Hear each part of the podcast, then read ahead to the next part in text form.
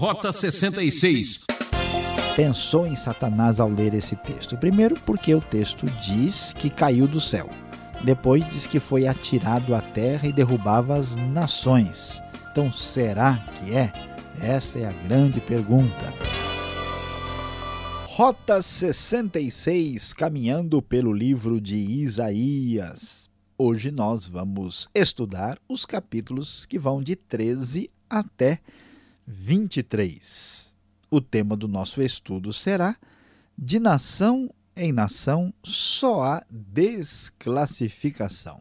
Talvez você imagine que o programa de hoje vai tratar de alguma competição para ver quem será o campeão, mas na verdade o assunto é a desclassificação de cada uma das nações que não se portaram conforme o desejo de Deus, conforme aquilo que Deus determina. O Deus de Israel também é o Deus de todo o mundo, Deus dos judeus e também Deus dos gentios. Assim, todo esse trecho de Isaías, do capítulo 13 até o 23, apresentam um anúncio ou anúncios ou oráculos de julgamento, de juízo que cai sobre cada uma das nações que estavam ali na região do Oriente Próximo Antigo. Merece atenção aí o início, capítulo 13 e 14, o juízo cairá sobre a Babilônia e também sobre a Assíria. Depois, no final do capítulo 14, o juízo cai sobre a Filístia, os famosos filisteus. Capítulo 15 e 16, quem aparece agora é Moabe. Depois, capítulo 17, aparece julgamento de Deus contra Damasco, isto é, a grande cidade capital da, da Síria. Ah, e também é mencionado aqui Israel. Depois, no capítulo 18, uma referência à Etiópia, que é chamado no texto original de Cush. Depois, capítulo 19, o Egito. E capítulo 20 reforça o julgamento sobre o Egito e a Etiópia. Capítulo 21, novamente a Babilônia, seguida de Edom, aqui chamado de Dumá depois a Arábia no capítulo na parte final do capítulo 21 e aí Jerusalém referindo-se ao julgamento sobre Judá e finalmente Tiro, a famosa cidade portuária da Fenícia. E com todos esses julgamentos de cada uma destas nações, nós vemos aqui que o texto fala de nação em nação e apresenta a desclassificação de cada nação pelo padrão de Deus. O que, que acontece? É importante destacar que a Bíblia vai nos mostrar com clareza que Deus é o Senhor de toda a terra, Senhor do universo. E os antigos uh, habitantes de Judá e de Israel imaginavam um Deus inicialmente limitado, como se ele fosse um Deus particular da própria nação de Israel. E, portanto, o texto vai nos mostrar que não, que Deus é o Senhor de toda a terra e, como sendo um Deus de justiça, ele traz o seu julgamento sobre outras partes do mundo. Ao contrário do que muita gente imagina, Deus não pode ser reduzido a um mero conceito antropológico, apenas uma visão sociológica da realidade. Não, Deus verdadeiro será o juiz de todos os povos. Você que está ouvindo aí, talvez você tenha nascido no estrangeiro, talvez você venha de alguma nação indígena, talvez você tenha no seu sangue diversas nações. Deus será o juiz de todos os povos, assim como ele foi no passado, como vemos aqui no livro de Isaías. E o que leva a ação divina contra as nações e os povos. Basta olhar alguns trechos destes capítulos que falam do julgamento divino. No capítulo 13, verso 17, vamos ler, vejam. Eu despertarei contra eles, isso é, os babilônios, os medos, que não se interessam pela prata nem se deleitam com o ouro Seus arcos ferirão os jovens, e eles não terão misericórdia dos bebês, nem olharão com compaixão para as crianças. Babilônia, a joia dos reinos, o esplendor do orgulho dos babilônios será destruída por Deus à semelhança de Sodoma e Gomorra. Nunca mais será repovoada nem habitada de geração em geração. O árabe não armará ali a sua tenda e o pastor não fará descansar ali o seu rebanho, mas as criaturas do deserto lá estarão, e as suas casas se encherão de chacais, nela habitarão corujas e saltarão bodes selvagens. Uma das razões principais porque o juízo de Deus chega é pelo orgulho, pela altivez, pela dependência de si mesmo que marca as nações, especialmente no seu poder. E por causa desse poder, muitas destas nações, como é o caso da Babilônia, elas praticam escravidão, são opressoras e perversas, e Deus é o Senhor da justiça, e todo aquele que se aproveita dos outros por causa do seu poder e da sua condição de domínio, certamente será levado a juízo. No dia em que o Senhor lhe der descanso do sofrimento, da perturbação e da cruel escravidão que sobre você foi imposta, você zombará assim do rei da Babilônia como chegou ao fim o opressor, sua arrogância acabou-se. E o juízo de Deus sobre as nações é total, é pleno e chega de fato aonde deve chegar. Por isso, o texto nos vai falar no verso de número 12: Como você caiu dos céus, ó estrela da manhã, filho da alvorada! Como foi atirado à terra você que derrubava as nações? Você que dizia no seu coração: Subirei aos céus, erguerei o meu trono acima das estrelas de Deus, e eu me assentarei no monte da Assembleia, no ponto mais elevado do Monte Santo. Subirei mais alto que as mais altas nuvens, serei como o Altíssimo, mas as profundezas do Sheol você será levado, irá ao fundo do abismo.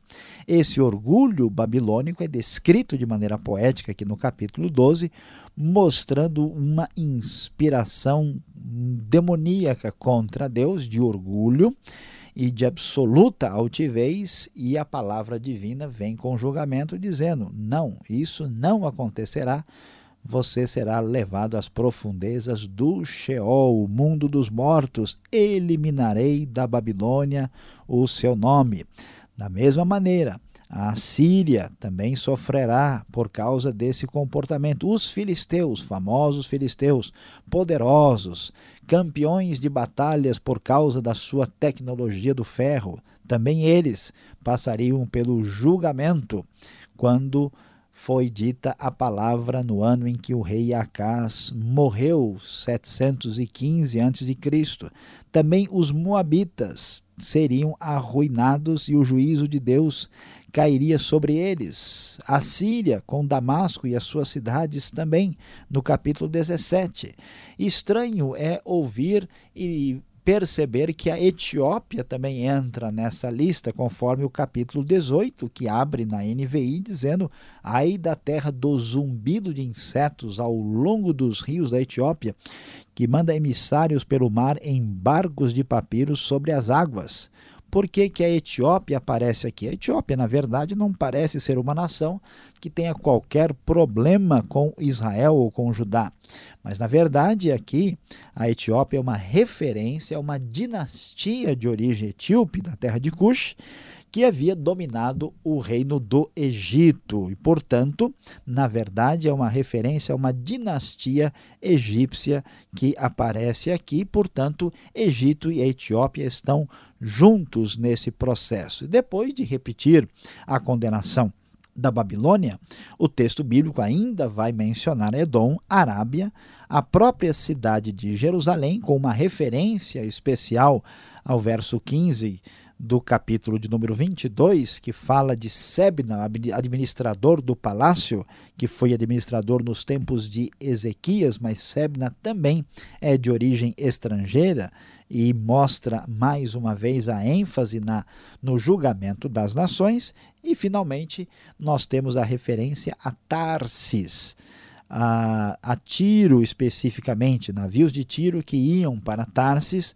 porque Tiro tinha orgulho do seu poderio aí náutico e do seu domínio uh, comercial e das rotas daquela região através dos seus navios poderosos. Aqui também esta cidade receberá o seu julgamento. O orgulho, a arrogância, a prepotência, o domínio das nações perversas que parecem que vão viver para sempre, são criticados e condenados, e o julgamento de Deus cai sobre elas. Surpreendentemente, nós vamos ver que nesse julgamento das nações também surgem palavras de esperança. Por isso que chama a atenção é ler Isaías capítulo 19, a partir do verso 19, o texto nos diz, né, especificamente o seguinte: naquele dia haverá um altar dedicado ao Senhor no centro do Egito e em sua fronteira um monumento ao Senhor. Lembre-se que no Egito havia um altar dedicado ao deus Sol na famosa cidade de Heliópolis. E aqui nós temos essa referência. Um dia no Egito, Deus será adorado.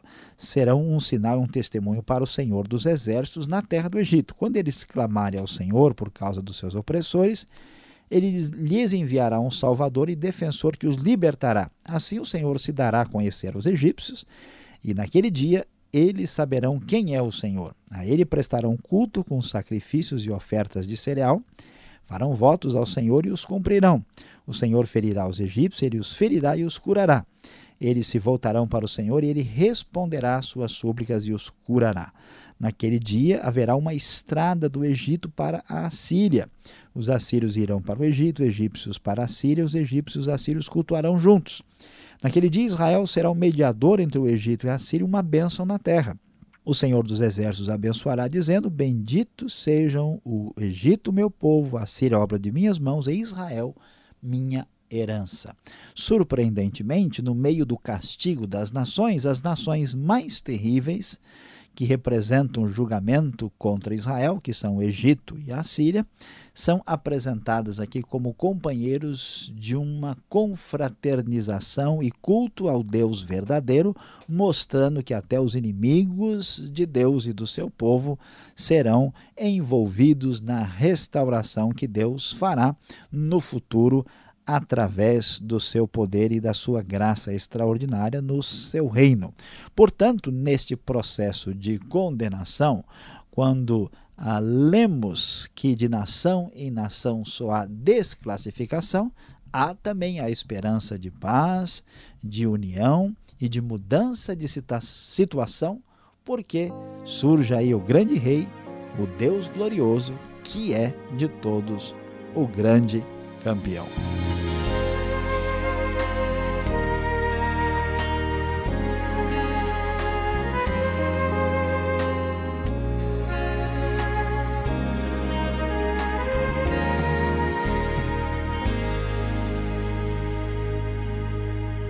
Ainda tem mais! Esse é o Rota 66, o caminho para entender o ensino teológico dos 66 livros da Bíblia. Esta é a série Profetas, livro de Isaías. Tema de hoje: de nação em nação só há desclassificação. Rota 66 tem produção e apresentação de Luiz Saião e Alberto Veríssimo. Na locução, Beltrão, realização transmundial. Caixa Postal 18.113, CEP 04626-970 São Paulo, capital. Correio eletrônico, rota 66 arroba transmundial.com.br.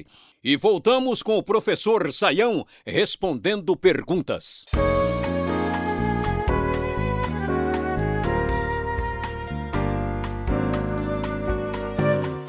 Seguimos agora com as perguntas aqui no Rota 66. Profeta Isaías é a matéria de estudo, capítulos 13 até 23. Professor Luiz Saião, a pergunta no capítulo 13, lá no verso 10, é o que nos preocupa. As estrelas revelam o futuro? Como entender esta passagem citada aqui?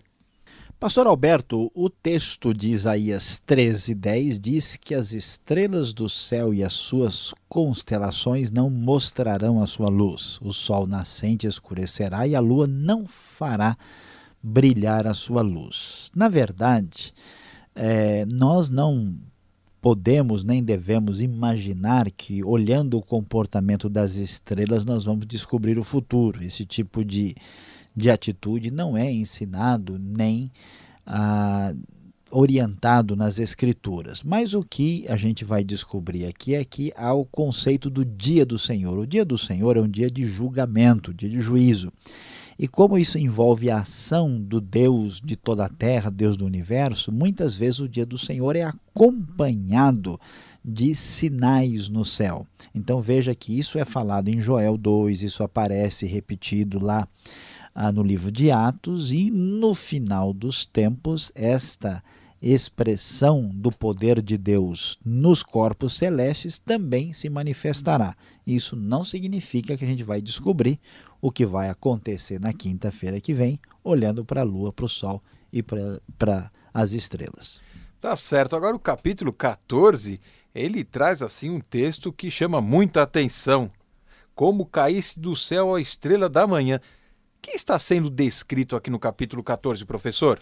É Satanás ou é um rei babilônico? Pastor Alberto, essa é uma das questões mais discutidas, até porque ah, esta estrela da manhã, que aparece no verso 12, na antiga tradução latina, quando a tradução foi feita, eles traduziram por Lucifer aquele que traz a luz. E Lúcifer, todo mundo sabe que é historicamente um nome também atribuído a Satanás.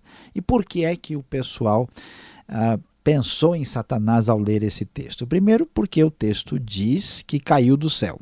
Depois diz que foi atirado à terra e derrubava as nações. Então, será que é? Essa é a grande pergunta. Diz que ia subir aos céus e ia erguer o seu trono acima das estrelas de Deus.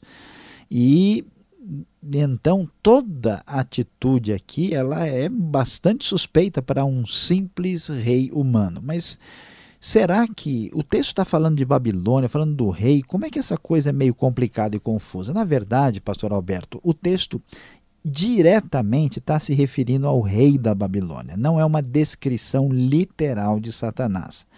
A questão é a gente perguntar o que é que está por trás do domínio do rei babilônico. O que está por trás dessa atitude orgulhosa e poderosa que se levanta contra Deus? O, nós, hoje, quando pensamos em rei e governante, a gente acha que isso é uma coisa de escolha humana, mas os antigos não entendiam assim. Eles entendiam que um, um rei ele estava lá por determinação divina, que ele estava lá por uma espécie de opção de poder espiritual por trás dele. Então, o que nós podemos dizer é que o texto diretamente fala do rei da Babilônia, mas a inspiração no coração desse homem é uma inspiração que corresponde ao desejo de Satanás. E isso significa que todo governo ante Deus, todo governo humano independente de Deus e marcado pelo orgulho e altivez, tem em última instância a inspiração satânica. Então o texto não é diretamente ligado a Satanás, mas está relacionado com ele no aspecto teológico do que ele tem a dizer. Agora, a matéria de estudo aqui do 13 até o 23 fala de diversas nações sendo julgadas, né? Agora, a Síria, o Egito também serão povo de Deus? Como assim? Quando isso poderá acontecer? Eu li isso no capítulo 19, professor. Pastor Alberto é muito interessante, né? A grande verdade é que muitas pessoas leem a Bíblia e o Velho Testamento e imaginam que Deus tem bênção apenas para Israel. Mas Deus também abençoa os outros povos, né? inclusive a Síria e o Egito são apresentados aqui. Há alguns estudiosos, como nós já falamos, que esperam literalmente um reino milenar, eles acreditam de fato que essa bênção vai se cumprir lá no futuro, que a Síria e o Egito vão ser lugares importantes e as nações irão à casa do Senhor lá em Jerusalém e haverá literalmente essa estrada. Entende que essa profecia não se cumpriu. é uma possibilidade. Mas, na minha opinião, me parece que o sentido principal aqui é mostrar o seguinte: a Síria é o pior inimigo que Israel conhece nesse momento, e o Egito é o pior inimigo do passado distinto. Então Deus está querendo dizer o seguinte: olha. A verdade é que os piores inimigos do povo de Deus serão unidos ao povo de Deus e serão uma unidade na adoração do Deus verdadeiro quando chegar a era da restauração, a era messiânica. Pode ser que isso tenha um reflexo literal no futuro, mas é possível que o texto tenha a ênfase especificamente voltada para isso. Agora, eu não posso deixar de observar o capítulo 20 e fico até assim pensando. O professor vai falar assim: que pergunta mais estranha. Por que no capítulo 20 o profeta Isaías andou nu por três anos. Um passeio até a esquina ainda vai, agora três anos. O que está acontecendo com ele, hein, professor?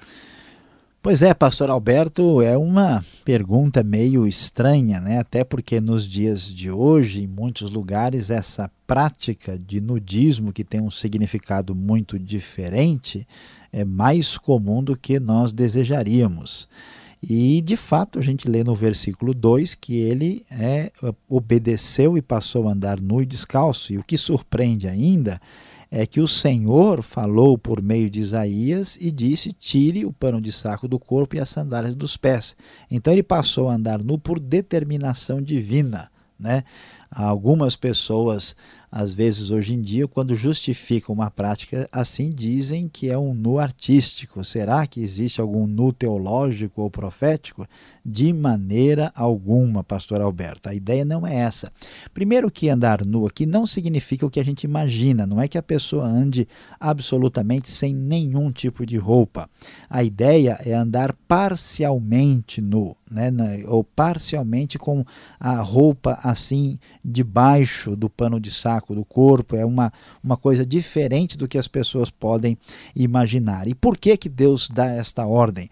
Porque andar desse jeito significa andar como prisioneiro de guerra, anunciando o julgamento que chegará.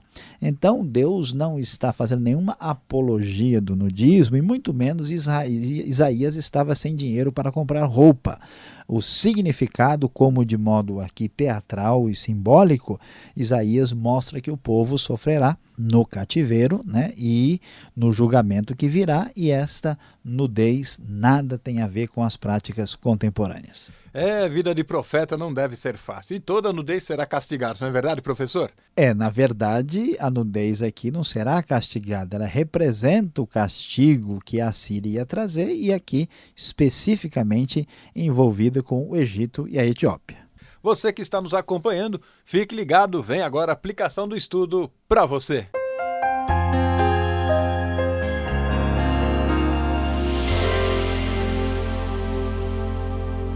No Rota 66 de hoje, nós estudamos Isaías, capítulos de 13 a 23. O nosso tema foi de nação em nação só há desclassificação. Sim, desclassificação para os parâmetros de Deus. Vimos como as nações antigas foram rejeitadas por suas práticas e posturas pecaminosas diante de Deus.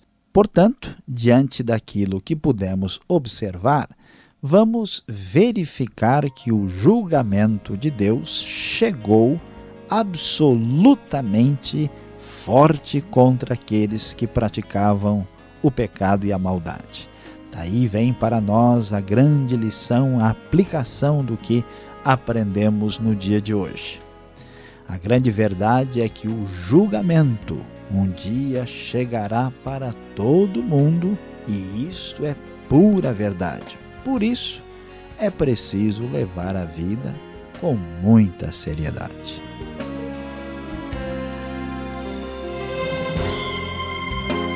Este foi mais um programa Rota 66. Obrigado, ouvinte, pela atenção.